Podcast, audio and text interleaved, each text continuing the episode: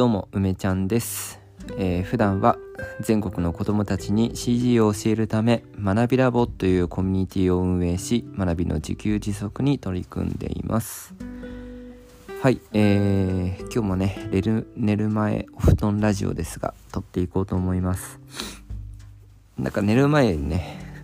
ゴロゴロしながらだとラジオ撮れるかなと思って、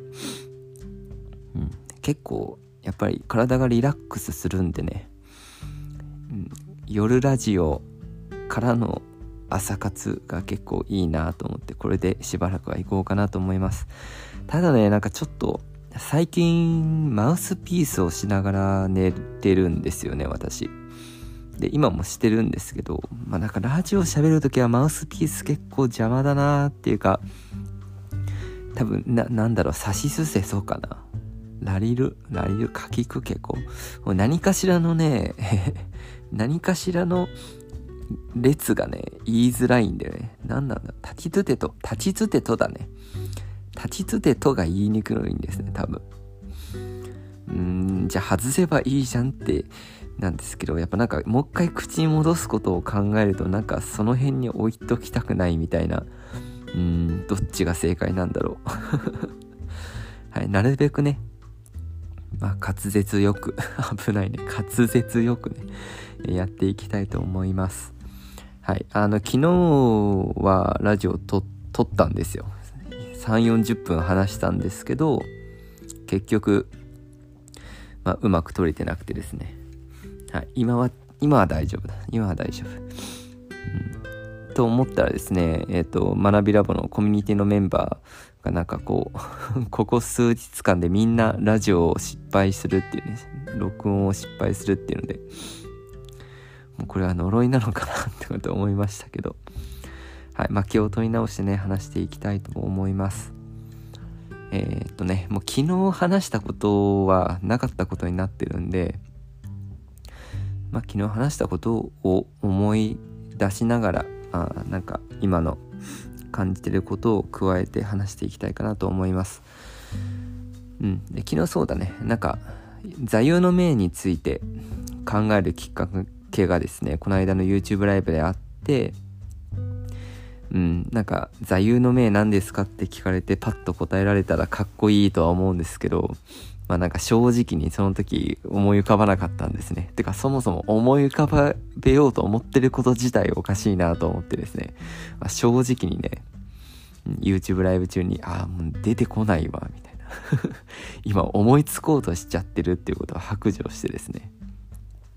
でその後あのーコミュニティメンバーのギバー学さんと話をしてる時に「あ梅ちゃんはなんか有言実行なんじゃないの?」みたいなって言われてあその有言実行ってすごいあなんかすごいしっくりくると思って、うん、今度から聞かれたら有言実行って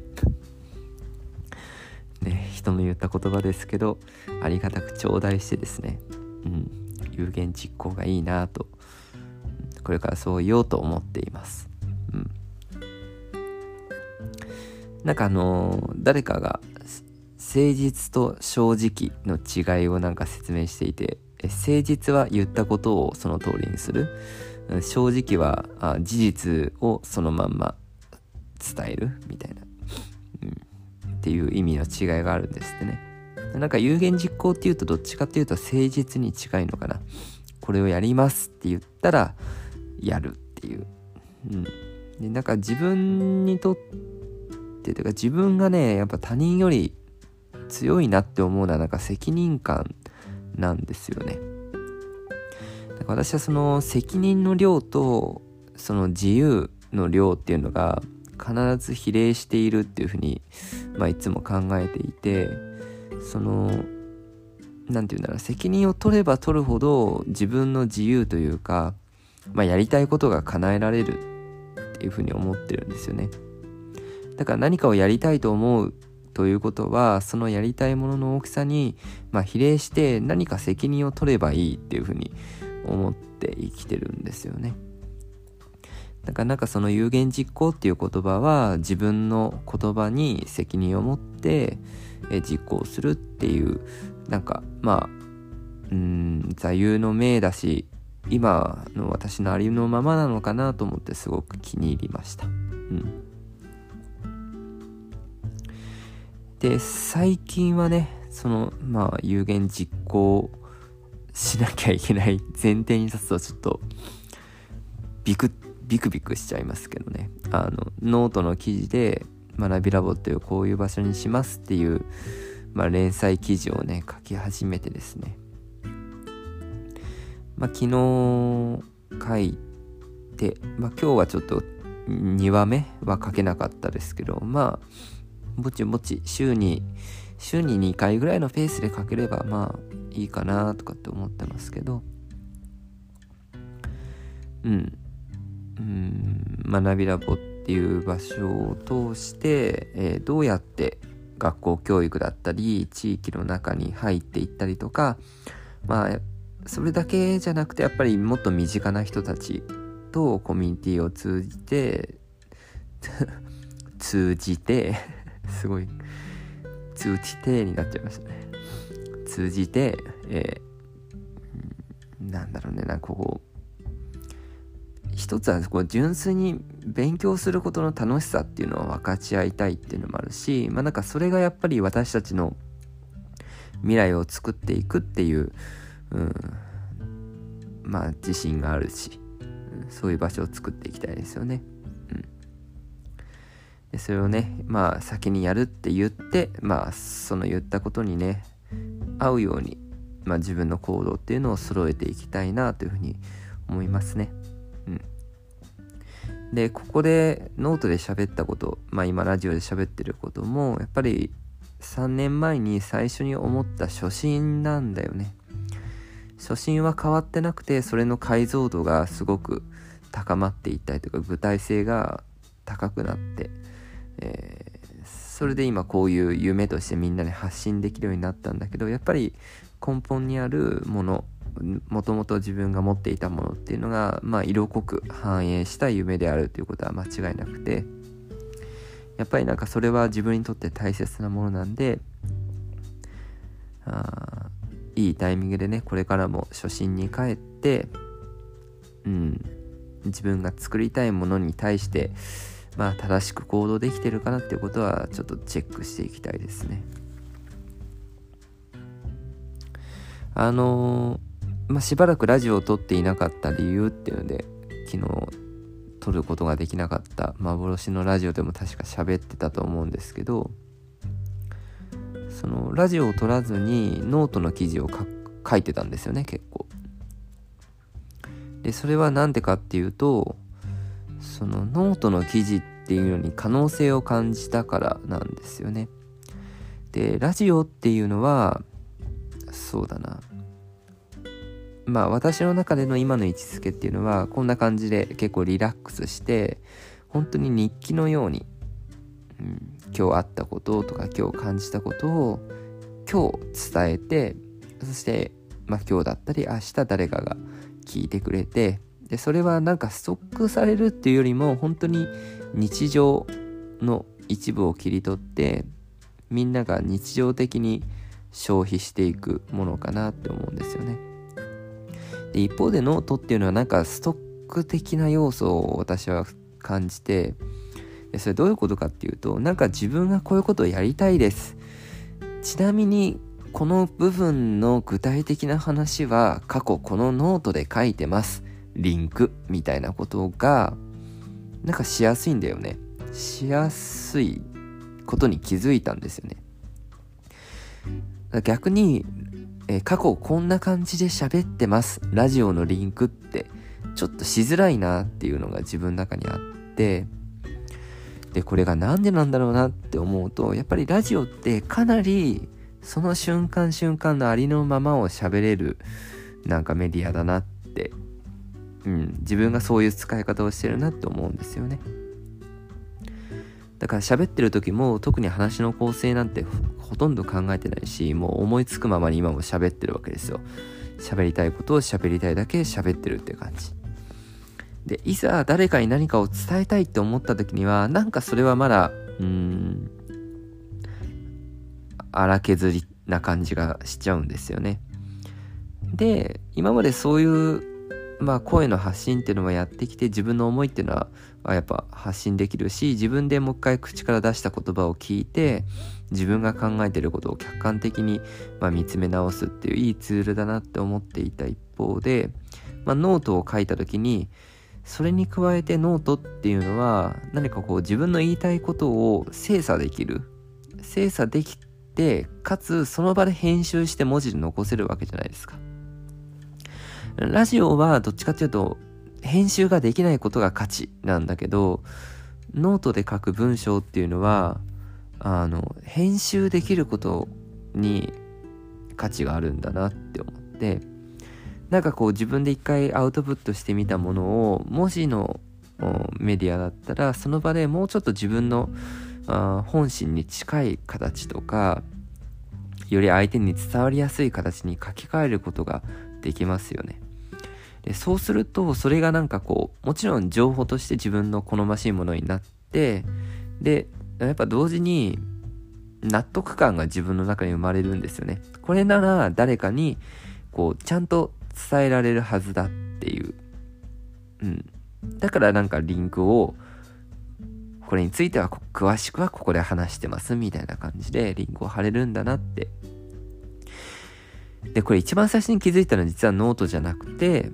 あの、 Patreon に2022年の総括と私の人生の話っていう、えー、無料部分で13話で有料っていうか学びラボのメンバーだけに見せる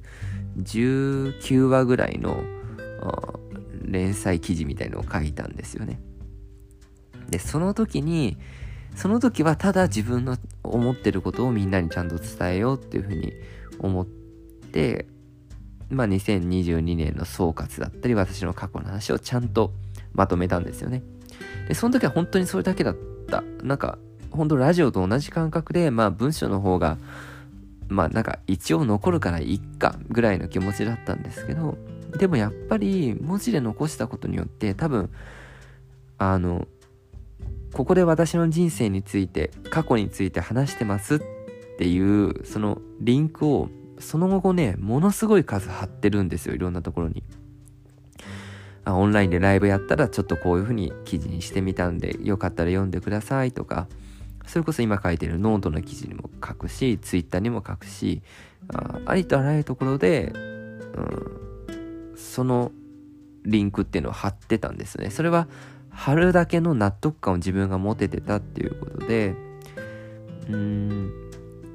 もちろんラジオも何回も喋ればそういうふうにはできるんだけれど、なんかこう、自分がより高い納得感を持って、え情報発信できるストック的なメディアであるということを、まあ、そこで、え、認識してでその後はノートをね書くっていうことにちょっと注力をしてですね実際ノートをもう56本書いたのかな。で自分なりのなんかこう読みやすくするための改善っていうのも何個か繰り返してきて結構スタイルが決まってきて結構学びがあったんですね。ノート一つ確認してもあこの方がいいなとかあまあたくさんフィードバックがあるわけじゃないんでねそれがみんなにとって正しいかはわからないんですけどやっぱり、うん、やってみて気づくことっていうのはやっぱり考えるよりたくさんあるんでまあこう一回ラジオっていうものをそんなに負担じゃないんだけどね。でもまあ何かこう集中するために何かをやめようと思って一旦ラジオをやめてみてでノートの記事っていうのをまあ書くようになりましたね。うん。なのでちょっとしばらくまた連載っていう形で、自分の思いというものがちゃんと伝えられるようにコンテンツに残していこうと思うし、まあ、同時にこういう今ラジオで喋ってるような語り口で今思っていることとかを伝えられるってこれやっぱラジオの魅力だなって思うので、まあ、どんなにマウスピースで滑舌が悪かろうと、まあ、これはやっぱ気楽に、うん、気楽なんだよね。ほんと早い。あの、情報量で言ったらこっちの方がなんなら多いのに、えっ、ー、と、執筆の時間と収録の時間で言ったら収録の時間の方が圧倒的に短いわけですよね。まあ、これは本当にラジオのすごいことだし、なんならこう、ラジオに時間をかけちゃったら負けみたいな、そんな気持ちさえ思いますね。うん。だ結構こう、ね、えー、学びラボのメンバーの中で言ったら散歩をしながら撮ってるね今回はサニーさんが散歩しながら撮ってましたけどやっぱああいう時間の使い方っていうのはあすっごくいいよなと思うので久しぶりにやりたいですね最近寒いけど寒いけどやっぱお散歩しながらのねラジオっていうのは結構、うん、おすすめでなんでかっていうとね心拍数が上がるんでなんかハイテンションで喋れるっていうこれはなんか私なりのお散歩ラジオの長所なんですよね。こうやってお布団の、お布団ラジオだともう完全にお休みモードで喋るんですけど、なんかお散歩してるともっともっとなんかアグレッシブな感じで、アクティブっていう感じか。アクティブなこう、自分の気持ちもより活動的な感じで乗ってくるんで、お散歩ラジオいいですよね。うん。まあそんな感じで最近はノートの記事、えー、頑張って書いてましたし、うん、新しい活動としてね、うん、やっていこうかなと思ってます。はい。そう、まだ、ラジオはラジオで全然負担になんないんでね、なんか、適当にやれるので、別にノートを継続するからといって、やっぱりラジオを別にやめる必要はないなっていうので、簡単に戻ってくることはできましたね。うん。そう。で、昨日この後何話してたかっていうと、よいしょ。いやーなんかね、そう、昨日やっぱ喋ってて気づいたんですけど、ちょ自分の仕事を全部喋ってみようっていうのをやってて、うん。であのまあ結論何かっていうとやっぱちょっと仕事しすぎなんだけど昨日ちょっと喋ったらやる気が増して。そうなんか心の中にさ大量の仕事を秘めてるとさなんかこのやる前から心が折れちゃうんだけどなんかそう昨日口に出したらさ結構やる気が出ちゃってでその後今日の朝だよね。今日の朝朝活やっちゃってもう一個仕事片付いちゃってもう余裕じゃんみたいな。なんかくよくよしくよくよっていうかいやいっぱい仕事があって大変とかって思う前に手動かしちゃった方が早いなみたいな。そうラジオでね全部自分の仕事をねまあ、棚卸しというか喋、うん、ったらちょっとやる気が出たので改めて喋って今日は寝たいと思います。はい、昨日終わったのは UE5 関係ですね。UE5 の今公開しているユーデミ講座の更新でこれが、えっと、私が作った時はアンリアルエンジン5のプレビュー2っていうバージョンだったんですけどその後5の正式版5.0が出てで5.03まで進んで今はもう5.1っていうアップデートがかかってですねこれがかなりね、大きめの変更があったんで、ちょっと講座を更新しないとなということで、追加で5本の動画を撮りました。で、撮っていたんだけど、編集が終わっていなかったんですよね。ああ、動画の編集やんなきゃ、みたいな。はい、朝活の、朝活の時間でね、えー、1時間ぐらいで全部終わらせました。ねやれば早いと思って。うん。いや、よかったよかった。UE5 はね、他にいっぱいあって、書籍の編集者とのやり取りがちょっとあって、で、これもちょっと調査したら、うん、なんかね、謎の、謎のエラーじゃなくて、なんか謎の動作があって、これ調査しないとわかんないですね、みたいなのが出ちゃったんですよね。それもしかも5.1にアップデートしたことによって うん。でもそれもなんかちょっと調べたらちゃんと、まあ、解決できて、うん。はい。もうこれも、そうだね。これ明日の朝ちょっと仕上げをやろうと思うんですけど、多分明日の朝片付くね。はい。で、あと UE5 で言うと、オンラインの勉強会、有料でやってるオンラインの勉強会の最終回があるんで、それの準備もまあ、まあ、ちゃんとしなきゃいけないよなっていうところですかね。はい。で、それに合わせてですね、オンラインの勉強会は、これアーカイブを残すんですけど、これ、ズームでやってアーカイブ残すとね、やっぱサーバーとかに上げてると、このクラウドのそのサーバーの容量食っちゃってすぐパンパンになっちゃうんでどっかに載せなきゃいけないんですよ。でまあ YouTube とか Vimeo とかセキュリティが微妙なのでユーデミー講座にしちゃおうと思ってるんですね。オンラインのイベントを。でオンラインのイベントに参加してくれた人は無料で登録してもらえばいいかなと思っていてでただなんかその2時間かけて3回なんですけどそのまんまねなんかボンボンボンって入れて「はい講座です」ってちょっとちょっとなーって。だって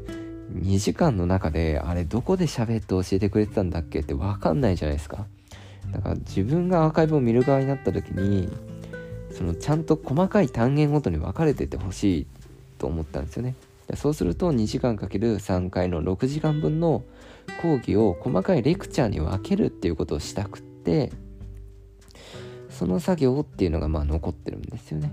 はい、6時間だから6時間のビデオを見て、えー、ここで切ろうって言ってその短い区間に分けてレンダリングをしていくっていう感じですよね。えー、まあすごく地味でやれば絶対終わるんですけどこれをやらねばならぬなというところでこれもちょっとたまり仕事ですね。はい、とはいえちょっとアーカイブなんで早めにやりたいなというふうにまあ今はねあの投資の動画でなんかそのまま共有してるんですけど、まあ、ちょっと復習教材としてはあんまりいいもんじゃないなと思うんでこれはちゃんとやってあげたいですね。それがアニャラエンジン5関係かな。有料のオンライン講座、書籍、講座のこのシーンが終わりましたみたいな感じだね。うん、はい。で、あとはですね、企業さんとやってる案件がなんかいっぱいあるから、まあ、いっか、これは。うーん、いっぱいあんな うん。まあいいや、いっぱいやってます。そのうちですね、新しいイベントとか出てきますんで、うん、3月になったら、ベネッセさんとコミュニティイベントを2ヶ月単位でやりますんで、それがあれですね。あと、この間、メタバースクリエイターのトレーニングプログラムっていうのをやらせてもらってたエイクエントさんっていう人材エージェンシーの会社ですね。そこの会社さんとも3ヶ月間ぐらいちょっとそういうコミュニティ的なことをやろうっていう話があって、それの、まあ、コンサル的なことをやらなきゃいけないんですね。だね。で、あとは、あそうだね、クラファンに向けて、ちょっといろんな企業さんとお話ししたりとか、うん、してやっていくっていうのが、まあ、これから始まる大きな仕事かな。で、クラファンは本当にもうパソコンを買って、で、そのパソコンを買ったら学校に授業にしに行くってやっぱそこの実実の活動だよね。それをちゃんとやっぱ積み重ねていきたいのでまあそれが一つだよね。で学校で言うと縁があって新しくうんだから3校目だね。うん。私立校2校目。ね、公立は1校今一緒にやろうとしてるので私立校で2校目のお話をいただいているという感じですね。うん。うん。まあそれもなんか形になるといいなというふうに思ってます。はい。どっかな。なんか細かいことはいろいろあるんだけど。ああとはなんかトークイベントがまたあってこれ選ぶのみんなに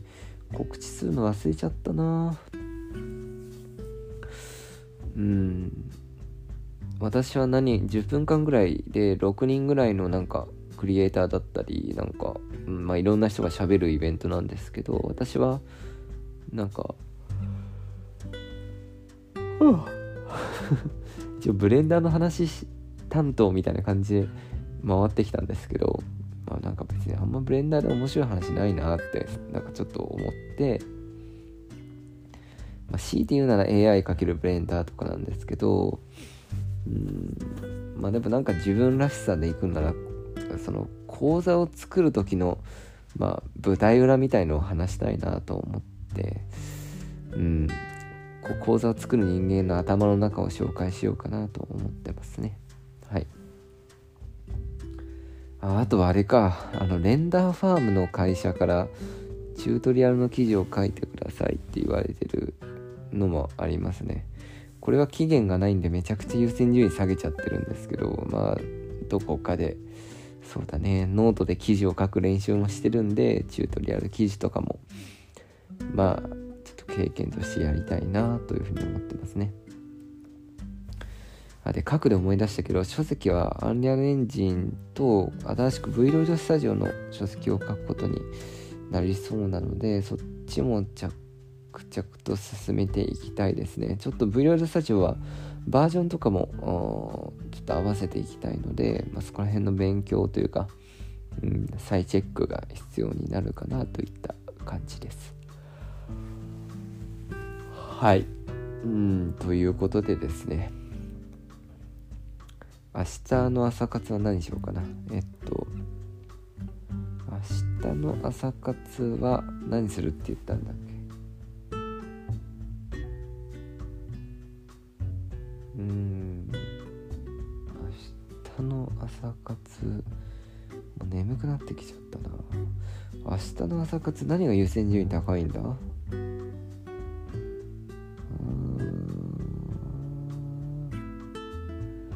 書籍だね。書籍。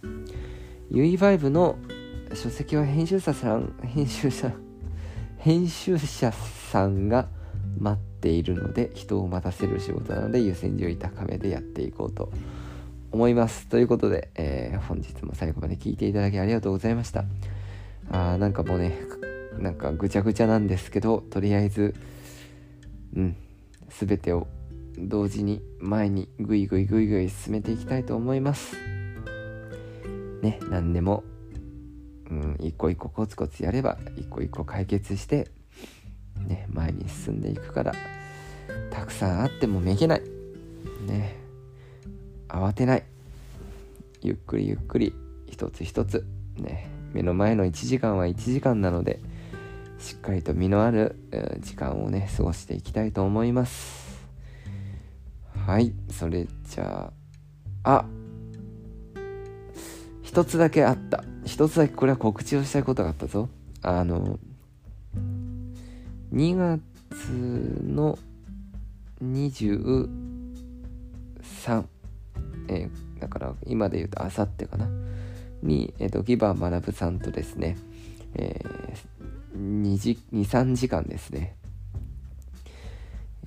まあ、今後の学びラボの活動について私がギバー学さんに相談をするっていうそしてギバー学さんに、えー、思考展開してもらってですね活動の、まあ、コンサルティングをしてもらうという会があります、えー、お昼の時間帯にやってるんですけどもしかしたらライブで配信するかもしれないし、えー、アーカイブに残して動画でねお送りするかもしれません。いずれにしても映像に撮って残しとこうと思うのであなんかどういうどういう話をするんだろうなって、うん、楽しみにしておいてもらえたら嬉しいです。はい、あの学びラボのメンバーにはね何らかの形で見せられるようにしますので楽しみにしていてください。はいそれじゃあ今日もたくさん喋りましたが